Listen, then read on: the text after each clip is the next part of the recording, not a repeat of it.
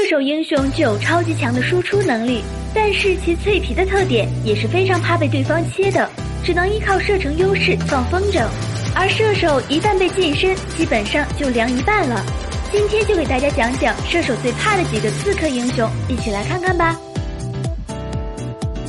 如果说其他英雄的输出必须是肉体输出，那么兰陵王的输出还可以依靠恐吓。无论游戏是前中后任何时期，兰陵王都对脆皮有着致命的威胁，尤其是落单的脆皮，几乎没有逃脱的可能。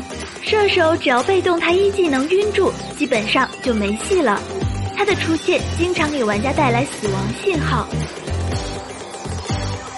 那个露露由于一技能百分比伤害机制存在，面对脆皮射手，一半血量就要去掉，加上还有一小段位移技能。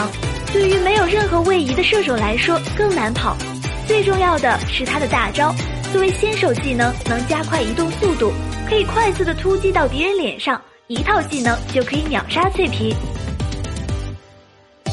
猴子在游戏中依旧是那么厉害，一棒一个小脆皮可不是浪得虚名的，一技能关键时刻还可以保命，落单射手遇到他只有死路一条，无论你有几段位移都难逃一死。